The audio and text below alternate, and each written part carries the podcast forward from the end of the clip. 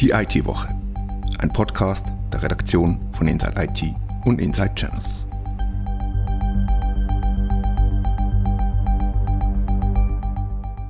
Willkommen zur neuen Ausgabe von Die IT-Woche. Wir reden darüber, weshalb die Schweizer Armee reihenweise IT-Projekte verbockt, wie wir bei Ransomware-Angriffen recherchieren und beispielsweise die beim Touristiker FTI gestohlenen Kundendaten im Dark Web gefunden haben und wir sagen, inwiefern sich die Arbeit im Homeoffice negativ auf die IT-Security ausgewirkt hat. Mein Name ist Rita Vogt. Redaktionsschluss für diese Ausgabe war Donnerstag, 25. November um 18 Uhr. 100 Millionen Franken über dem Budget, verzögerte und abgebrochene Projekte, Leistungen des hauseigenen Dienstleisters, die nicht geliefert werden. Die Armee macht bei IT-Projekten keine gute Falle. Was ist da los, Tom? Du hast dich damit beschäftigt. Ja, es war ja in, in allen großen Medien auch, dass es eben diese Budgetüberschreitung gab, wozu sich dann Thomas Süßli, der Chef der Armee, der früher eben auch Leiter des IT-Dienstleisters war, der ist der Informatiker Thomas Süßli, der hat sich dazu geäußert und hat gemeint, die 100 Leute seien zu wenig und ähm, Genau, und ich wollte dem halt auf den Grund gehen. Was hast du herausgefunden? Ja, also ich habe mit zwei Leuten gesprochen. Das eine ist der Chef der Führerunterstützungsbasis des IT-Dienstleisters. Das ist das FUB? Genau, ganz genau. Mhm. Das ist Thomas Fankhauser. Und dann habe ich auch noch mit dem Armaswies äh, Zuständigen für die IT-Beschaffungen, sage ich mal, die wollten das ein bisschen anders definiert haben, aber der ist eigentlich für diese Abteilung zuständig.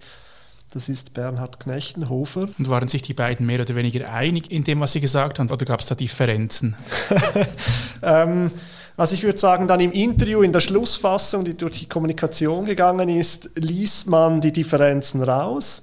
Im Gespräch wurden sie aber auch noch deutlicher formuliert, würde ich jetzt, also wie das eigentlich auch üblich ist, wenn man, mit, wenn man äh, in solchen Situationen dann mit Stellen spricht, die zusammenarbeiten aber die unterschiedliche Funktionen erfüllen. Was waren denn die größten Unterschiede, die du da rausgehört hast? Also man muss vielleicht schnell sagen, wie, das, wie diese Projekte funktionieren, damit man sich das ein bisschen vorstellen kann. Die FUB macht eben die IT-Dienstleistungen, also die haben auch andere Funktionen, die machen IT-Betrieb, Security und so weiter. Und hier geht es um die großen Veränderungs- oder Innovationsprojekte, die im Rahmen der Digitalisierung anfallen. Sie haben die internen Ressourcen und definieren dann aber auch in diesen Projekten auf Grundlage der Anforderungen der quasi Kunden, also wenn die wenn zum Beispiel die Luftwaffe ein neues Funksystem braucht, definieren die, was die brauchen und die FUB muss dann definieren, was sie für die Informatik an Anforderungen haben. Damit gehen sie dann zur Armaswiss, die die externen Ressourcen beschaffen muss, also die die Hardware beschafft, aber eben auch, wenn es zusätzliche IT-Manpower braucht, müssen die das beschaffen. Also die bestellen das einfach, dass wenn ich zu meinem Chef gehe und sage, ich brauche einen neuen Bildschirm und der das bestellt, und das geliefert ist, ist ungefähr vereinfacht gesagt, wie das da funktioniert. Bei Herrn Knechtenhofer, der hat gemeint, es laufen ungefähr 400 Beschaffungsprojekte mit IT-Aspekten durch sein Büro derzeit. Das ist ein großer Aufwand. Da sind aber auch Sachen drunter wie Feldstecher, Hightech-Feldstecher. Das ist dann relativ, kann man mit Bildschirmen vergleichen. Aha. Aber es gibt eben auch so Großprojekte, ähm, Fitania ist eines, da werden irgendwie drei Rechenzentren beziehungsweise vier gebaut und die ganze Kommunikationsstruktur, das ist dann hochkomplex, das muss man auf viele Jahre hinaus planen. Und er meinte dann auch, dass man eben, sobald man neue Kompetenzen in die Systeme einbinden muss, neue Funktionalitäten und so weiter, dann wird es komplex. Ja. Also dann kommt jetzt in diesem Fall zum Beispiel die Bedarfsstelle, die sagen, wir brauchen diese neue Kommunikation. Die nennen einen, einen Projektleiter, der das Gesamtprojekt unter sich hat. Und der muss dann zur FUB und die FUB muss dann definieren, welche IT-Anforderungen es gibt. Also in diesem Fall zum Beispiel könnte man sagen, Sie können sagen, wir wollen in diesem Rechenzentrum ein Software-as-a-Service-Modell implementieren oder die künftigen Bedarfsstellen müssen, äh, müssen da Racks mieten, jetzt als, als kleines Beispiel. Offenbar gelingt es nicht immer so gut. Ja. Ähm, also Herr Knechnoff hat gesagt, wir müssen das verbessern. Ähm, man muss dann halt schauen, wie das genau in so komplexen Projekten abläuft. Ich meine, das ist tatsächlich auch eine große Herausforderung, wie Herr Fankhauser gesagt hat. Ich meine, man kann sich vorstellen, so ein Projekt, das ist jetzt 3,3 Milliarden budgetiert. Das läuft über viele Jahre, hat sich jetzt verzögert und dann gibt es natürlich auch so Katastrophenaspekte. Man hat ja zuerst versucht, eines der Rechenzentren in so einen alten Stollen zu bauen, wo noch irgendwelche Flugabwehrwaffen oder irgendwelche Bomben rumliegen. Da gab es mal eine große Detonation, darum hat sich das alles auch verzögert. Da gibt es immer auch bei so großen Projekten natürlich spezielle Aspekte. Aber generell hakt es. Ja, wenn, ich, wenn ich dir so zuhöre, dann, dann hakt es an fehlendem Geld, an fehlendem Personal und an fehlendem Know-how. Also auch an einer schlechten Planung schlussendlich. Das wäre jetzt mein Fazit, wenn, nachdem ich dir zugehört habe, dass dort nachgebessert werden muss. Ja, also man muss. Also genau, das, also am Budget würde ich sagen, hängt es nicht bei der Armee. Ich meine, das wird ja dann, das wird ja jährlich vom. Äh, von der Bundesversammlung genehmigt und das sind jetzt 100 Millionen, wenn man sich das Gesamtbudget anschaut, nicht so wahnsinnig viel. Also zum Beispiel sind derzeit noch 6 Milliarden Franken offen für die bestehenden IT-Projekte, die abgerufen werden können, auch wenn keine weiteren Budgets gesprochen werden. Das sind 100 Millionen, ist jetzt nicht so viel für die Armee. Es hakt am Schluss am ehesten an der Planung. Wurde das erkannt bei den beiden Interviewpartnern, mit denen du gesprochen hast? Das wurde erkannt, ja. Da gibt es jetzt auch Maßnahmen, die kann ich vielleicht am Schluss dann noch, äh, noch erläutern. Aber was ein bisschen das Problem ist natürlich, ähm, man kann jetzt auch nicht einfach sagen, ja, wir brauchen mehr IT-Ressourcen, Manpower in der, im, beim IT-Dienstleister, weil da gibt es halt dieses Fachkräfteproblem. Also die haben halt die, äh, die Bundesvorgaben äh, für die Löhne einzuhalten und so weiter. Und da kann man jetzt nicht einfach 300 neue Leute rekrutieren. Das wäre ungefähr der Umfang, den das FUB brauchen würde, um das alles intern zu machen. Das heißt, sie müssen halt definieren, was gesourced werden muss, was sie selber machen. Und das gelingt offenbar nicht so zufriedenstellend. Und wer hat Sie das konkret so gesagt? Ja, also es steht im Artikel, dass man das verbessern müsse. Okay. Es, es, wurde dafür jetzt auch eine, ein IKT-Gesamtplan aufgegleist. Kannst du kurz sagen, was das, was das ist?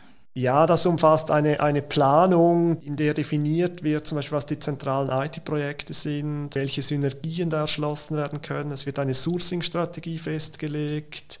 Es wird versucht, vieles zu standardisieren, damit man eben nicht individuell immer wieder die Dinge dann kalkulieren muss und so weiter. Allerdings hat der Knechtenhofer, also der Beschaffer, gemeint, das würde halt momentan auch wieder Ressourcen binden, die er eigentlich ja. lieber für die direkte Beschaffung einsetzen, weil, weil er sagt eben auch, sie hätten mit Fachkräftemangel zu tun. Sind sie nicht die Einzigen, ja? Ja, auf jeden Fall. Also die haben halt Rollen wie IT-Projektleiter, Qualitätskontrolle und er sagt, noch werden keine Projekte verzögert, aber er hat betont, dass, äh, dass es eben noch sei. Also es kann sein, dass sich ja. da das Problem auch nochmal ähm, verschärfen wird. Aber eben die, diese IKT-Gesamtplanung, das tönt wirklich nach einem schlauen Vorhaben und tönt auch nach einem Vorhaben, das man vielleicht schon längst hätte machen sollen eine bessere Planung, eine bessere Übersicht, Synergien nutzen? Ja, das würde ich auch sagen. Ich weiß ehrlich gesagt auch gar nicht, ob es nicht sowas schon gab und warum nicht. Also ich meine, eben man muss sich halt vorstellen, dass eigentlich die IT-Projekte ja aus den Bedarfsstellen kommen, eben also aus, keine Ahnung, eine, eine Abteilung der Armee ähm, sagt halt, wir brauchen das und das und dann muss das aufgegleist werden. Eben das Problem ist, dass es eine riesige Flut gibt. Da waren sich beide einig. Also die, die IT-Projekte der Armee haben massiv zugenommen. Das hat generell natürlich mit der Digitalisierung zu tun. Ich glaube, bis 2030 muss die Armee quasi voll digitalisiert sein, hat der Süßli, also der Armeechef, gesagt. Ähm, und dann kommt natürlich dazu, dass da viel Security gefragt, also je, je größer die Systeme sind und je komplexer die sind, desto wichtiger und mit den zunehmenden Cyberangriffen, was wir alle wissen, ist, ähm, muss man da natürlich auch einiges in die Security investieren. Ja, die Ansprüche steigen von allen Seiten an die Armee. Sie, sie muss liefern und die IT ist ein zentraler Bestandteil dessen. Und wie soll das angegangen werden? Was sind die konkreten Maßnahmen, die jetzt angegangen werden, damit diese Probleme vielleicht kleiner werden oder ganz verschwinden? Also eben das eine ist der IKT-Gesamtplan, den ich schon genannt hatte. Der wird Armaswiss und FUB betreffen, direkt natürlich. Die machen das auch zusammen, soweit ich das verstanden habe. Dann bei der FUB äh, will man auch äh, intern die Ausbildung forcieren. Es gibt also verschiedene Ansätze dieser IT Warrior heißt die, glaube ich, oder ICT Warrior, die haben jetzt auch für Rekruten und so weiter, haben die Programme aufgeleistet, damit die IT-Kompetenzen im Haus verbessert werden. Aber vor allem müssen sie auch an der Sourcing-Strategie und an der Definition der, äh, der IT ähm, arbeiten natürlich, aber da sind sie, da sind sie auch dran. Ich meine, ein bisschen erschwerend kommt natürlich zu, dass ja derzeit eigentlich der Cyberbereich der Armee umgebaut wird. Das wird ja in eine Division überführt. Das Cyberbataillon. Cyberbataillon, genau nicht Division. Ich bin kein, ich kenne mich in der Armee leider nicht aus. Ich auch nicht, aber ähm, ich, ich habe das noch im Kopf, dass das Cyberbataillon heißen soll. Und ein schöner Name, mhm. wie ich finde. Auf jeden Fall wird der FUB dann Teil dessen sein. Okay. Das heißt, das ist dann so wie, also muss ich das vorstellen, wie die Luftwaffe, die für den Luftraum zuständig ist wird dann dieser Teil halt zuständig sein für den Cyber und für den elektromagnetischen ja. Raum. Das ist auch noch interessant, so als Nebenaspekt, weil beim FUB ist ja diese, ähm, dieses Zentrum elektronische Operationen angesiedelt. Ähm, die machen die, äh, die Hacks und die Cyber, ähm, Cybergeschichten, sage ich mal, für die, für die Geheimdienste. Ähm, und das wird jetzt eigentlich näher noch an die Armee rangerückt und da gibt es auch die Diskussion darüber, was denn das bedeuten wird. Ähm, weil soweit ich informiert bin, ist das in der Schweiz äh, relativ einzigartig, dass diese Geheimdienstgeschichten dann so nah an der Armee sind. Was bleibt jetzt bei dir so abschließend für, für ein Gefühl zurück, nachdem du mit, mit den beiden Herren gesprochen hast? Ich habe es ein bisschen rausgehört, dass sich Armaswiss und das FUB auch ein bisschen den schwarzen Peter gegenseitig zuschieben wer jetzt da genau schuld an dem ganzen Schlamassel ist und hast du das Gefühl, dass es gut kommt? Also es geht um sehr viel Geld und wenn so viel Geld im Spiel ist und so komplexe IT-Projekte, dann ist es extrem schwierig, eine Prognose zu machen, selbst wenn man irgendwie involviert ist und deutlich mehr IT-Know-how mitbringt als ich. Was man sicher sagen kann, ist, das Thema wird uns weiter beschäftigen. Es gibt jetzt ein neues Beschaffungsgesetz. Ab 2022 wird die Armee deutlich mehr Beschaffungen auch auf CIMAP publizieren müssen. Das ist für uns Journalisten natürlich sehr äh, erfreulich. Gleichzeitig gibt es tatsächlich, äh, also wenn man sich die, die Berichte der, der eidgenössischen Finanzkontrolle anschaut, dann sieht man, dass es immer wieder Diskussionen gab und die werden nicht einfach abreißen, die werden das jetzt nicht einfach mit einem IKT-Gesamtplan aus der Welt räumen, weil die Digitalisierungsprojekte, die werden eher zunehmen. Jetzt haben sie bereits, das habe ich vergessen noch zu sagen, die haben Projekte priorisiert. Das heißt, 2022 werden einige IKT-Projekte keine Informatikleistungen erhalten, die werden einfach sistiert. Das ist eine Konsequenz daraus. Wahrscheinlich wird es dann auch ein größeres Budget geben, nehme ich jetzt mal an, für die, für die IT. Das hat man jetzt ein bisschen umgeschichtet dieses Jahr. Ich glaube, weniger Munition wurde gekauft und äh, ja, mein Eindruck ist, ich meine, ich habe mit den beiden Herren gesprochen. Die waren natürlich sehr diplomatisch, sie waren aber auch offen, muss ich sagen. Also sie haben einige Einblicke geboten. Ähm, ja, es, ist, es knirscht schon, es knirscht schon recht, würde ich sagen, ja. Und äh, wie das dann weitergeht, wahrscheinlich werden wir dann im nächsten EFK-Bericht äh, wieder äh, ein Update abliefern können. Das Problem an Prognosen ist ja, dass sie die Zukunft betreffen, wie man so schön sagt. genau. Aber weniger Munition macht jetzt nichts, weil im, im Cyberraum schießt man mit anderen Mitteln, nicht wahr? so ist das, ja. Und es scheint mir dann auch, die Investitionen in Cybersecurity sind auch in Friedenszeiten natürlich äh, sinnvoll, wohingegen dann so eine Panzerfaust vielleicht auch mal eher äh, mal weggelassen werden kann, genau. verballert werden kann.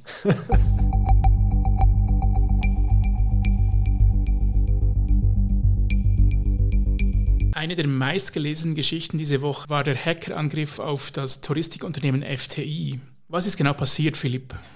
FTI, das ist das drittgrößte Reiseunternehmen in Europa. Die sind im deutschsprachigen Raum sehr stark vertreten, auch in der Schweiz, aber auch in Frankreich und England. Das Unternehmen hat selber am 28. Oktober bekannt gegeben, man sei angegriffen worden.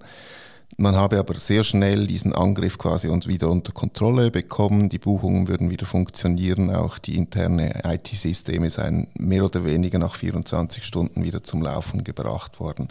Der Angriff damals hat keine großen medialen Mellen geschlagen, weder in Informatikpublikationen noch in der größeren Presse, der wurde eigentlich nur so ein Freise News spezialisierten Webseiten aufgegriffen. Es hat aber nicht ganz gestimmt, was FTI damals kommuniziert hat, oder? Nein, offenbar hatte der Angriff doch größere Auswirkungen, nämlich hat sich die Ransomware-Bande Conti dazu nun bekannt. Äh, Conti ist dafür berüchtigt, die sogenannte doppelte Erpressung anzuwenden, also zuerst die Systeme zu verschlüsseln und gleichzeitig auch Daten des Unternehmens zu stehlen. Und sie haben sehr viele Daten gestohlen, wie wir herausgefunden haben. Wir hatten 15 Prozent der Daten entdeckt und diese auch uns angeschaut. Das ist ein Gigabyte, also Sie haben noch viel mehr Daten und diesen einen Gigabyte finden sich bereits über 250 Kopien von Reisepässen und Identitätskarten aus ganz Europa und auch mehrere aus der Schweiz, dazu interne Berichte über Absprachen mit Hotels, Ferienressorts etc. Wir haben das ja zumindest im deutschsprachigen Raum exklusiv herausgefunden. Wie sind wir vorgegangen, um diese Daten zu entdecken? Kannst du uns da etwas verraten? Äh, ich habe die Geschichte zusammen mit meinem Redaktionskollegen Thomas Schwendener gemacht. Wir verfolgen regelmäßig, jetzt nicht täglich und nicht alle Meldungen, aber doch diese Ransomware-Bekanntgaben der verschiedenen Banden, die sich da tummeln und haben dann am letzten Donnerstag, das war der 18. November, gesehen, dass sich Conti nun im Darknet zu diesem Angriff bekannt hatte. Und gibt es einen RSS-Feed, wo man das mitverfolgen kann oder wie funktioniert das genau? Wir haben da einen RSS-Feed, ja. Also ganz äh, Basistechnologie eigentlich, die, die, die wir uns zunutze machen. Das ist Basistechnologie und wir haben da nicht so ausgeklügelte Technologie, wie das sicher ein auf Cybersecurity spezialisiertes Unternehmen oder auch Ermittlungsbehörden haben. Aber wenn wir das sehen und finden, dann müssten das die Behörden eigentlich auch sehen und finden. Kannst du uns verraten, wie wir auf die gestohlenen Daten gestoßen sind, auf die Fotografien von Pässen von Schweizerinnen und Schweizern? Wir haben dann im Darknet die Website von Conti ausfindig gemacht und Conti veröffentlicht da wirklich regelmäßig diese Bekanntmachungen und erklärt dann auch hier, so und so viel Prozent der Daten stellen wir nun online und haben dies online gestellt. Diese Daten waren nicht verschlüsselt, also die waren nicht dann nochmal mit einem Schlüssel kodiert, die waren frei zugänglich im Darknet. Wir haben die heruntergeladen und uns dann angeschaut und äh, ja, es ist doch ein, gibt einem ein bisschen ein mulmiges Gefühl, mhm. wenn man als Journalist dann plötzlich ähm, hunderte Passkopien von Personen aus ganz Europa vor sich hat und diese Personen wissen noch nichts davon, dass diese Kopien im, im Darknet äh, unterwegs sind. Da denkt man nicht böses, bucht eine Ferienreise nach Sharm el-Sheikh oder wohin auch immer und dann landet der Pass im, im Darknet. Was könnte schlimmstenfalls passieren, wenn, wenn diese Daten in falsche Hände geraten oder missbraucht werden? Kopieren ist ein bisschen diffiziler, als wenn nur Namen, Passnummern und Geburtsdaten angegeben werden, weil mit einer Kopie kann sich theoretisch ein Cyberkrimineller dann wirklich als diese Person auch ausgeben und sich quasi im, im Internet oder wo auch immer äh, damit ausweisen und Dienstleistungen beziehen, Betrug begehen etc. Äh, FEDPOL wie auch das NCSC haben nun diese Meldung aufgegriffen und sie raten den Betroffenen eigentlich geht zur nächsten kantonalen Polizeistelle, meldet das, lasst euch beraten und vermutlich ist es am schlauesten, sich dann einen neuen Pass ausstellen zu lassen. Nur das Problem ist, diese Personen wissen vermutlich noch nichts davon. Genau, das wollte ich gerade fragen. Wie weiß man, ob man Betroffener ist oder Betroffener ist oder nicht? Das wäre eigentlich Aufgabe des Unternehmens, sobald sie festgestellt haben, dass diese Daten abgeflossen sind, die betroffenen Kunden und Kundinnen, weil von diesen haben sie auch die Angaben, die haben eine Reise gebucht, diese zu informieren. Wissen wir, ob FTI das gemacht hat? FDI hat auf unsere Anfrage dann gesagt, man sei immer noch mit der Aufarbeitung des Vorfalls beschäftigt. Man habe das Landeskriminalamt Bayern, die ist deshalb, weil der Hauptsitz von FDI, der ist in München, eingeschaltet und man werde die Öffentlichkeit, das heißt auch in dem Fall die Betroffenen, zu gegebener Zeit informieren, was auch immer zu gegebener Zeit heißt. Eher später als früher vermutlich. So sieht es aus, ja.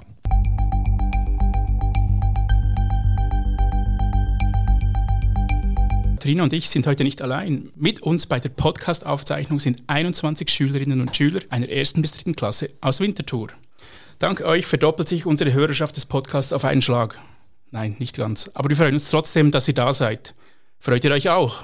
Ja! Sehr schön. Katharina sitzt mir physisch gegenüber, aber zwei unserer Kollegen arbeiten von zu Hause aus. Homeoffice, hört man immer wieder, habe sich negativ auf die IT-Security ausgewirkt. Ist das wirklich so? Ja, Digital Switzerland hat kleine Firmen in der Schweiz befragt und wollte wissen, wie sich die Corona-Situation auf die Digitalisierung und die Cybersicherheit bei Schweizer Firmen auswirkt. Die Anzahl der Angriffe ist deutlich gestiegen. Mehr als ein Drittel, 36 Prozent um genau zu sein, sagten, dass sie einen Cyberangriff zu beklagen hatten.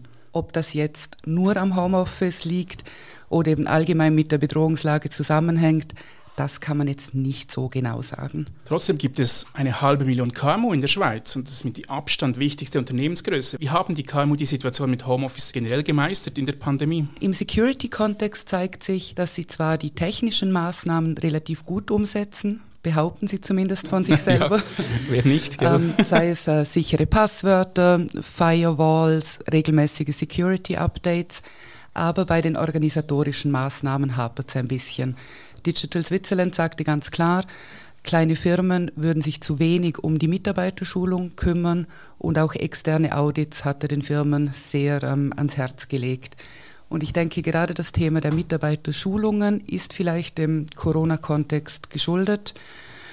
Das Homeoffice hat im letzten Jahr einfach zu einigen Herausforderungen geführt. Ja, und viele haben wohl auch langsam genug vom Homeoffice und wünschen sich das Büro zurück, kann ich mir vorstellen, oder? Ja, das kann man wahrscheinlich so sagen. Die Befragung wurde jetzt zum zweiten Mal durchgeführt, beides Mal mit dem Corona-Kontext. Und der Jahresvergleich zeigt eigentlich noch ein interessantes Bild. Welches? Die Firmen wurden gefragt, wie gut es ihnen im Homeoffice gefällt. Sie durften das bewerten von 1 bis 5, gut oder schlecht.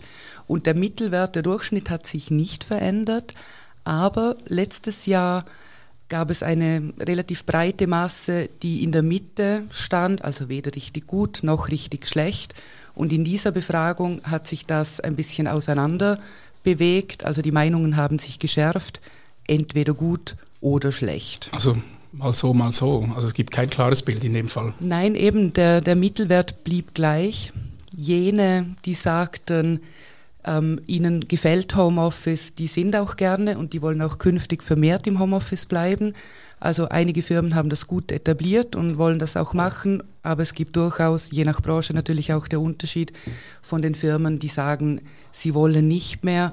Gerade auch so das ganze soziale Thema, das verstehen vielleicht unsere Schülerinnen und Schüler gut. Man kann kann halt nicht so gut bläuscheln zusammen. Ja, genau. Und die Eltern wollen nicht gestört werden, wenn sie zu Hause am Arbeiten sind. Das ist eine schwierige Situation durchaus. Ich denke auch, ja. Da gibt es sicher ähm, viele, die froh sind, dass sie wieder einen richtigen Arbeitsplatz haben. Gibt es neue Herausforderungen, die auf KMU zukommen im nächsten Jahr, sage ich jetzt mal? Oder sind das dieselben wie jetzt schon? Gibt es Veränderungen? Nein, das hat sich eigentlich nicht verändert. Ein großes Thema bleibt sicher das Onboarding neuer Mitarbeiter.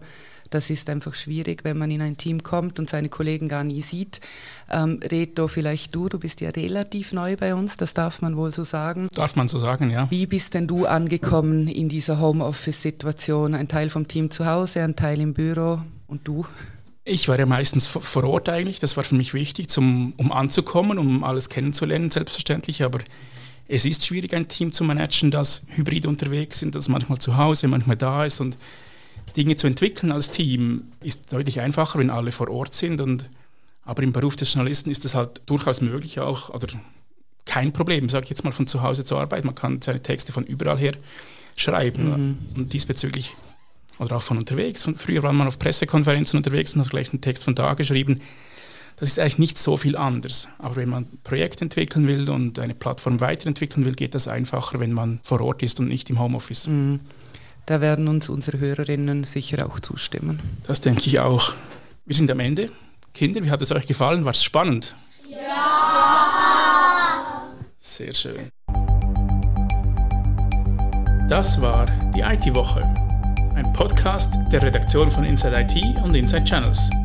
Danke vielmals fürs Zuhören.